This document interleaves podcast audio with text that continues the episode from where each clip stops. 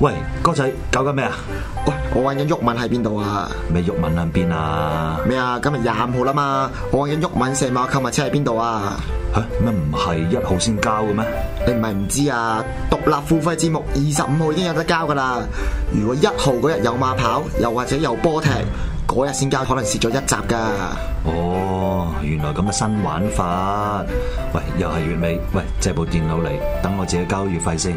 唉，冇問題，攞去。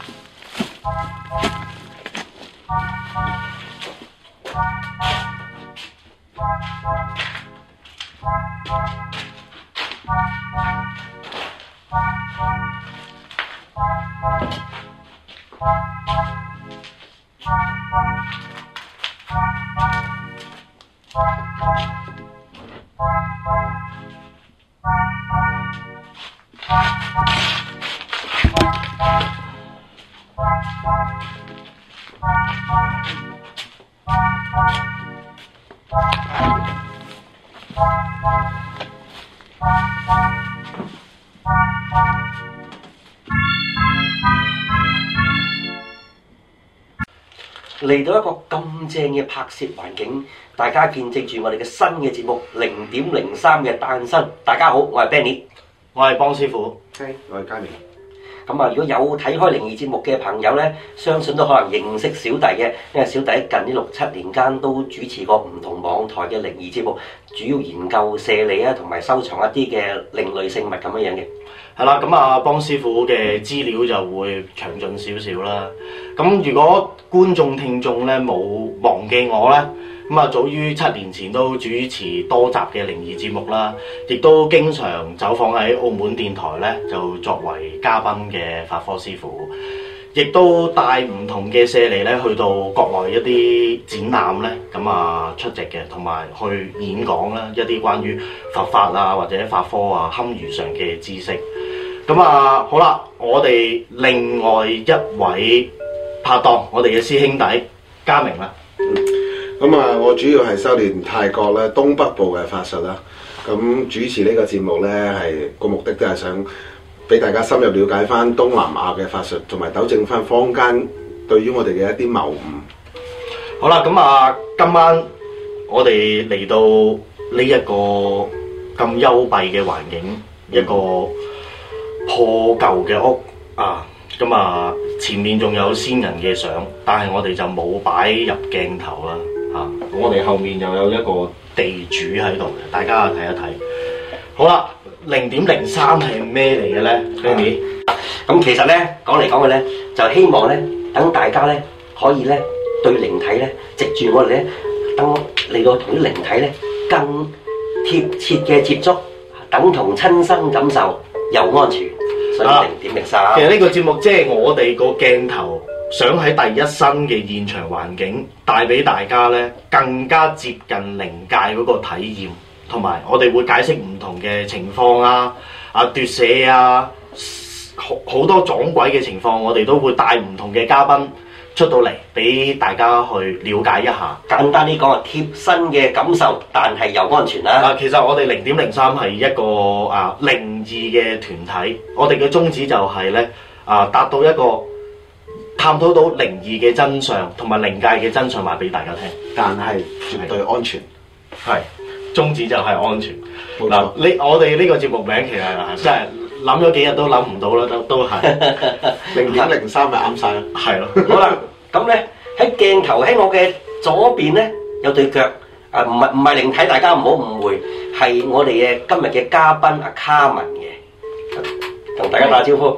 大家好，我啊係卡文。因為我哋今日嘅主題咧叫神棍大踢爆，嗯，咁啊今日揾阿卡文嚟到咧，其實有好多精彩嘢想講，因為阿卡文咧以前想去學法嘅時候咧，跟咗一個嘅師傅啊，係呢個嘅師傅啊犀利咯，佢個道堂啊入邊啲女弟子啊任由佢揸波我唔係搞笑啊，係真有其事啊！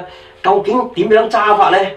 一陣啊，卡文會同我哋慢慢講嗯係咪咁成樣件咁樣咁樣過法術啊？咁樣龍爪手咩？真係我哋咁樣啦。啊，不過咧喺未曾講下卡文咁精彩嘅揸波事件之前咧，就我哋熱下身先啦。好啊嗱，講少少，我哋前嗰排睇到新聞嘅性交轉運啦。係咁啊，可能好多報章報導啊，啊網台都有講過呢啲嘅嘢啦。係我哋講啲咧，佢佢哋冇講過嘅嘢。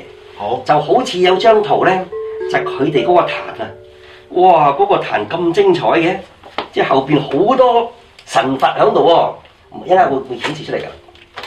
係嗱，，大家睇到呢張啦，咁啊呢個壇，哇喺佢需要幾錢成本可以達到呢個咁精彩嘅棚出嚟？哇！呢個咁精彩嘅行，你睇下佢嗰啲深水埗嗰啲 model 公仔着套衫又有係咪啊？咁啊，他不讚嗰度，你又點睇？你又覺得幾錢？你又評價下幾錢咧？你講一講他不扎先，他不扎其實曼谷個地方咧，好似廟街咁樣嘅啲地攤啊，賣嘢賣平嘢嘅地方，咁啊睇下有好多，當然好多假嘢啦。咁啊搭個咁嘅雞棚，你話需要幾錢？嗱，我睇個雞棚咧就唔係淨係他伯贊可以誒、呃、處理得晒嘅，有一啲需要喺深水埗咧嗰啲 model 公仔公司咧，係啲木公仔嗰啲布貼嗰啲咧。哦，啊！拎拎套嘅買喺淘寶買套嗰啲魔術師袍嬲上去咁啊，咁加加埋埋應該我估計連埋香港嗰一 part 咧七八千蚊啦，都抌本㗎。係嗯，係咁啊都都可以咁低成本做到生意都唔錯啊！啊，又又又食又拎咁樣啊，乜都齊啊！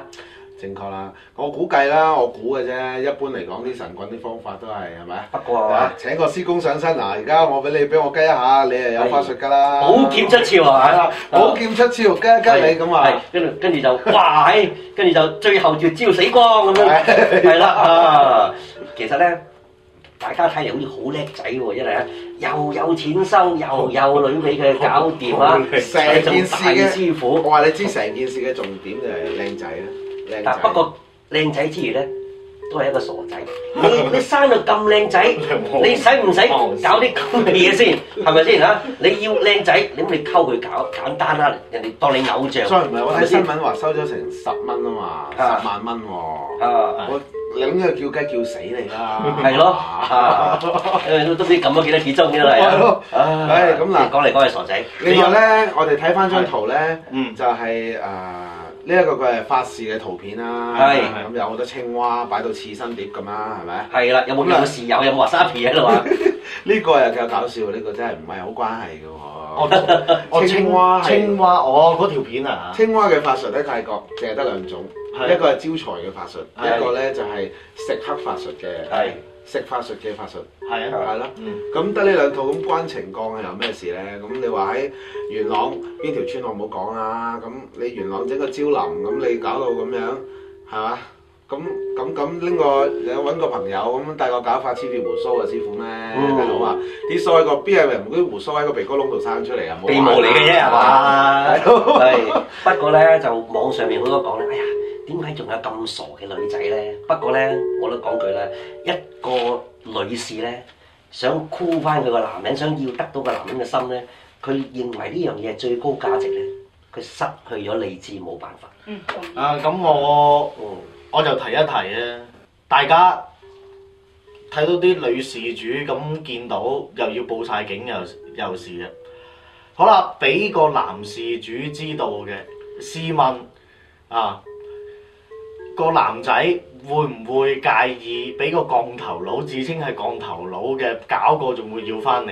諗仲以為係一手車就攞嚟二手嚟嘅，咁啊邊度要咧？大以佬我所知咧，就係、冇性交可以轉運嘅，啊但係咧係有性交給對方嘅運氣就有，嗯就唔會有性交完俾人搞嗰個咧係會轉到運嘅，轉到轉衰嘅有。性交還性交，轉運還轉運咁啊！蝕底嘅嘢，啊係不過呢啲佢都唔識嘅。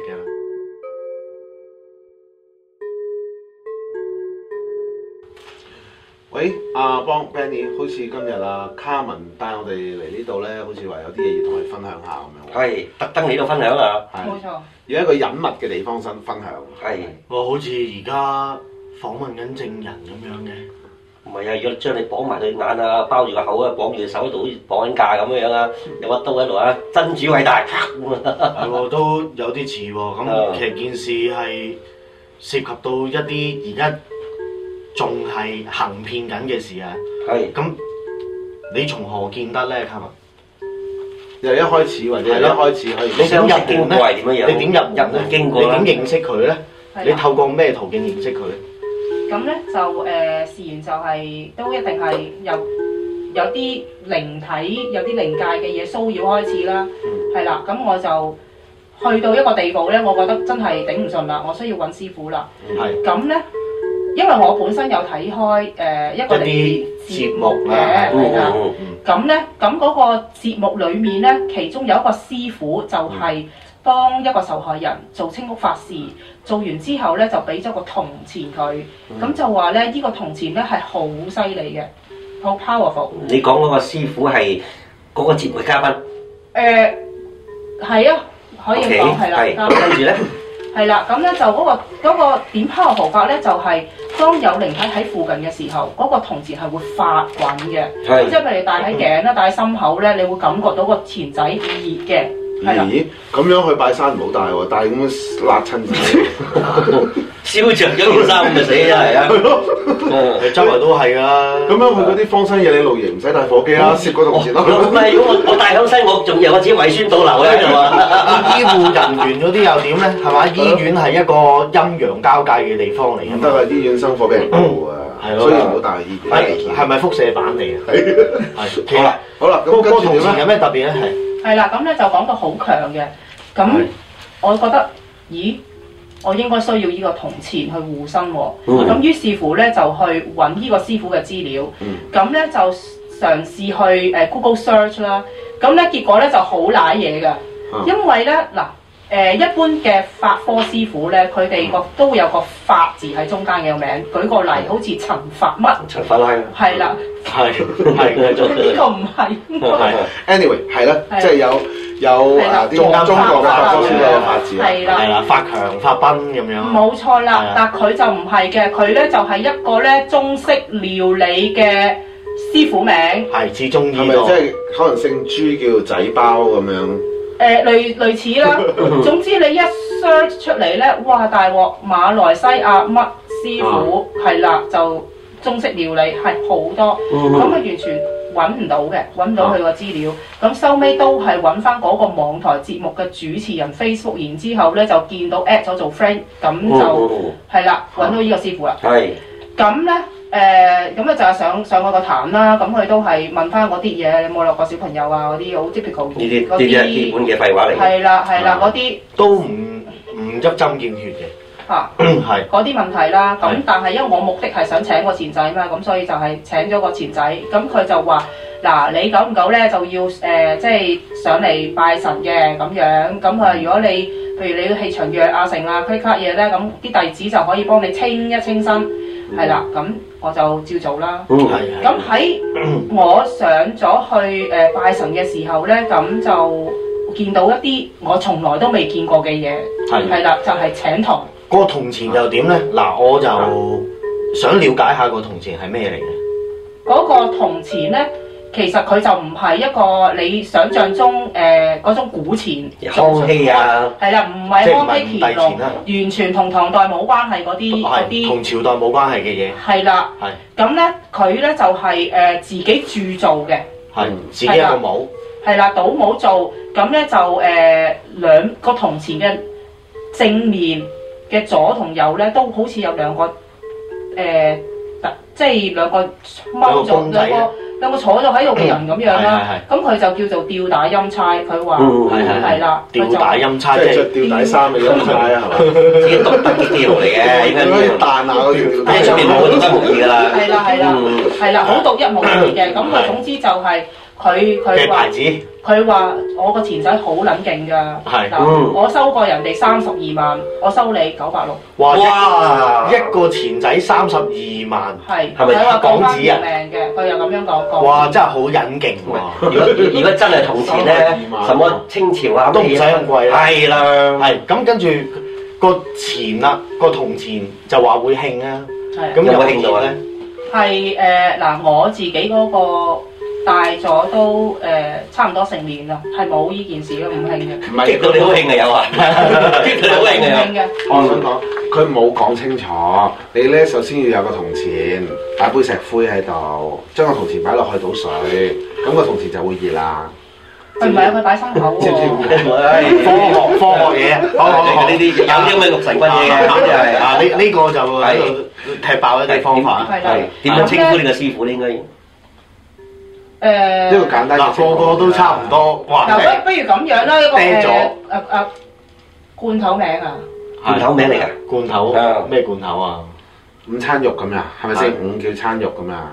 不如就係咯，攞個名金寶師傅。金寶啊，金寶你你師兄咯，咁保師傅關我 咩？成日講翻開啊！好，我我我好你啦，嚟嗰聽個我哋誒，或者係啦，講開前仔咁啊我講下嗰個前仔咧，點解係漏嘅咧？嗯就係我其中一個師姐係睇到我少少入門，咁咧佢已經封咗身，係帶埋個前仔，係咁就因為咧佢需要去誒和合石，係，就做一啲誒佢佢即係一啲誒先人起骨嘅事，即係起金啦。係啦。嗯，咁咧啊，去到嗰個地方咧，佢照攋嘢，哦，舐嘢舐成點咧？汽水泡奶誒佢啊，就辣親汽水泡啊。邊個舐嘢先？邊個舐嘢先？即係佢佢出啲咩？佢攋嘢，佢佢咧就係誒個面色唔唔係好對路，同埋咧佢就即係係話咧嗰個嗯嗰個肚好痛，即係招到一啲好唔音舒啦服。係啦，啊招咗陰。咁佢點同呢一位佢就師同傅？師傅講話佢去和合石攋嘢咯，跟住佢佢都有問過師傅點解，咁佢有就冇清到咧？係啊點解帶咗個前仔都係咁，跟住佢誒話哎誒，呢個我估呢個好彩有呢個前提，唔係你死咗啦。係啊，佢同呢個真係咁前講啊仔冇關係，係因係你個人嘅問題，係咁樣咧就已經解釋咗啦。哦，呢仲高啲喎。你冇嗰個同字，個人都有問題㗎啦。搞真係咁我哋了解咗銅錢嗰個問題啦。咁其實你都買咗個銅錢，咁然後好啦，入門啊各方面啊，咁點咧？係啦。係咁咧，誒、咁我就講翻誒請童嗰度啦。咁佢咧係就揾一個弟子去請童，咁啊嗯一分鐘到，跟住咧起響響，然之後咧兩隻手咧係咁拍，係咁拍，係咁拍，嗯好似硬晒、抽晒筋咁樣。你請咗啲咩咧？係啦，佢就話咧，哇！呢、個弟子咧好撚勁啊！佢啲化，佢係哦有雷咁震撚勁哦子上身，係我真係第一次見雷震子。嗯哇！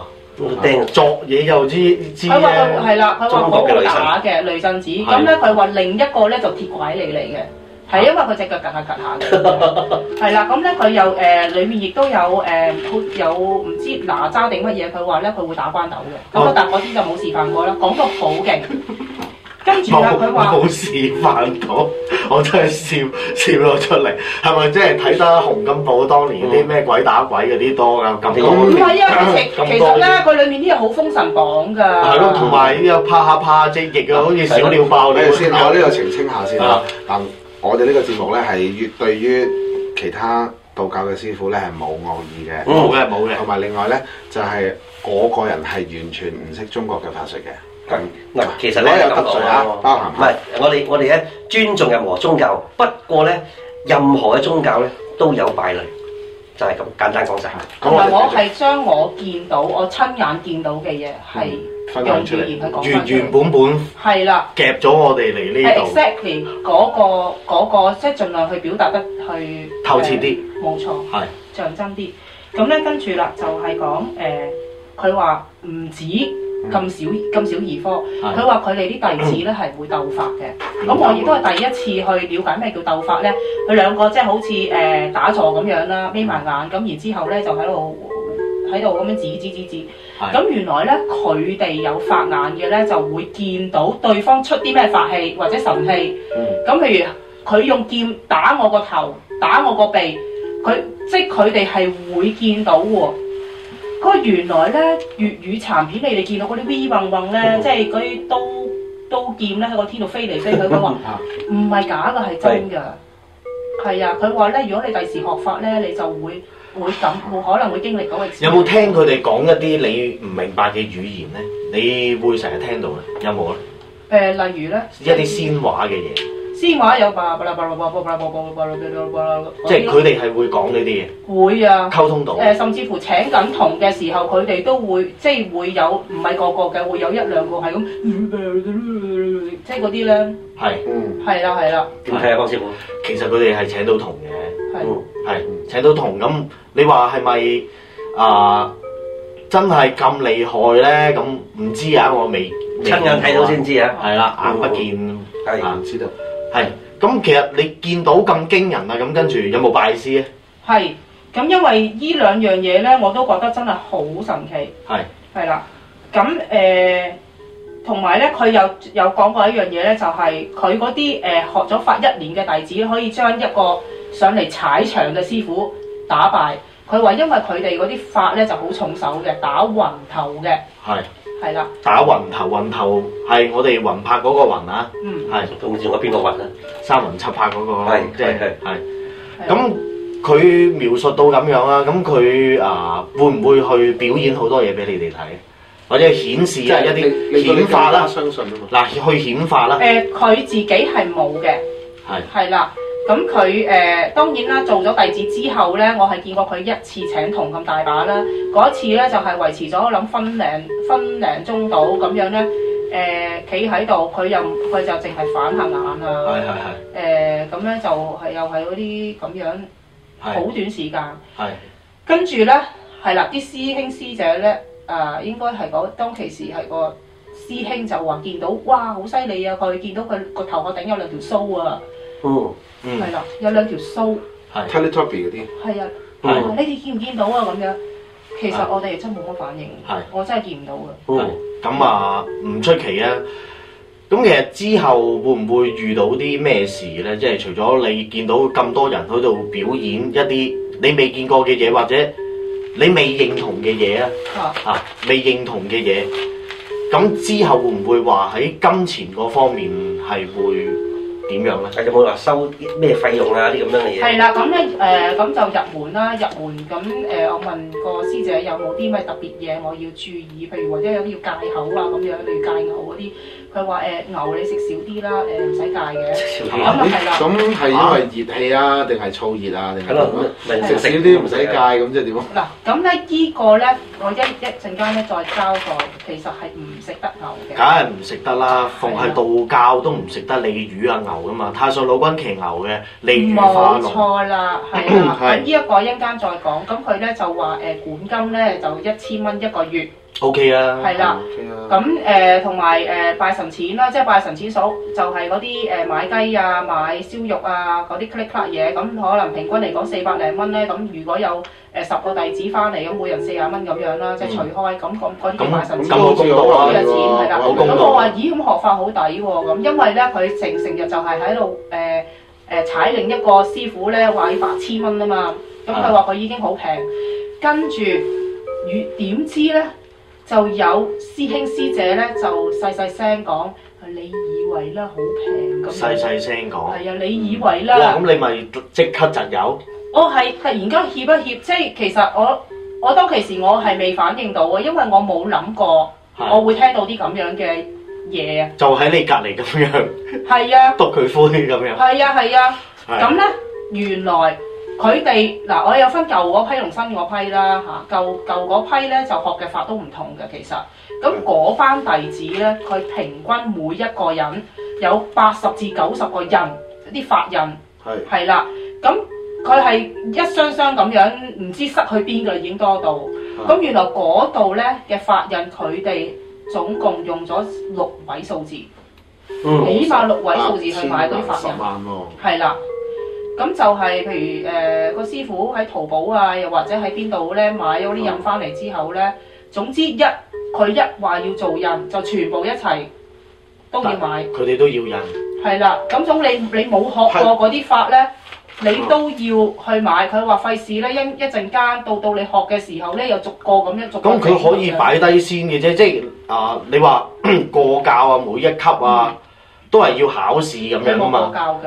嗱，你好清楚啊嗯，每一個 step，每一個 step 咁樣去噶嘛，同埋等符啊、啊企同啊各方面都要夠噶嘛，冇咁㗎，冇全部冇好，全部冇呢啲嘢。淨係去 sell 好多人佢 sell 人， ，sell 好多啊符，我就係感覺到佢係 sell 一個人，幾同錢埋啊佢係有目的地去 sell 啲人。一個幾錢話？一個印幾錢？一個嗱，譬如佢佢做翻嚟嘅人咧，誒、當係嗰個 cost 成本咧就百二蚊啦，但係佢如果佢去哦，你都計得開幾啊清楚。 啊開光咧，係開光佢可能講緊一對咧就收你三千六啊咁樣。哇係哦抵喎！好多哇，咁好多個印喎，咁啊可以，好多啊，多到佢哋話根本都唔知有乜用㗎。其實唔知有乜用咁咪嘥晒咯，即係係唔好好係唔嗱？合理嘅嗱事其情實細佬孤陋寡聞，其實都係唔緊要，即係你用到先得㗎嘛。係你一大個法壇喺度，你每一個印係，譬如雷暴嘅有雷雷暴三十雷暴三十六將嘅印，你你所有都可以㗎。你有咁多上面天上嘅元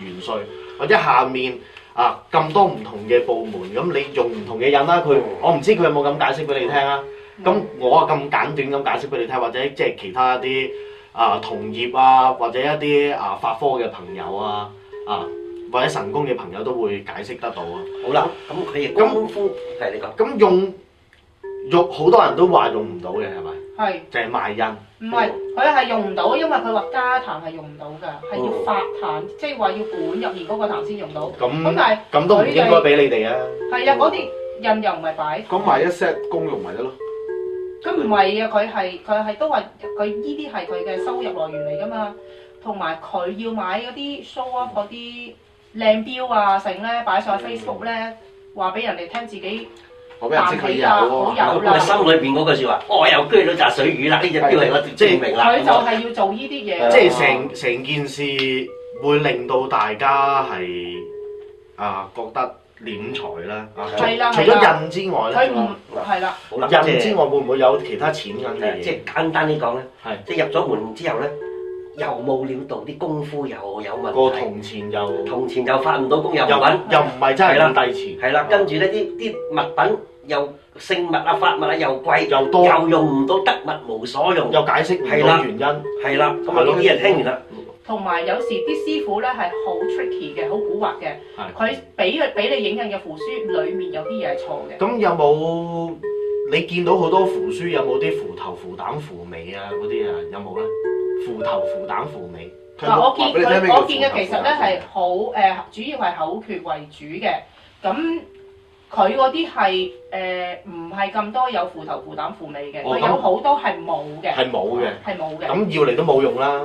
係啊，你成條都清楚啊咁樣咧，有畫畫咗隻龜喺度咁一，跟住中間有個圈咁都見過嘅。啊係龜蛋符係咪嗰啲？龜一個圈。係啊，唔知咩嚟㗎嗰我就唔啲敢斧頭負斧你膽嗰啲嘅嗯。咁咧，跟住好啦，會唔會又吸埋印㗎啦？係誒呃係冇純粹教我哋喺個白板嗰度畫，畫完之後咧就我哋自己喺嗰個拍字簿上面咧就跟住畫，畫完之後我覺得哇卒之都有啲似翻啲樣嘅嘢學啦。啊係跟住個師姐話俾我聽，師傅有冇教你誒、到底係用紅色嘅珠繡畫呢條符啊，定係用黑色嘅墨水啊？係啦係啦，好緊要啊呢樣嘢。係啦，咁嗯咁究知竟唔知呢道條符係點樣樣點樣稱咧？呼啊？嗯。我諗要下一集先講到。好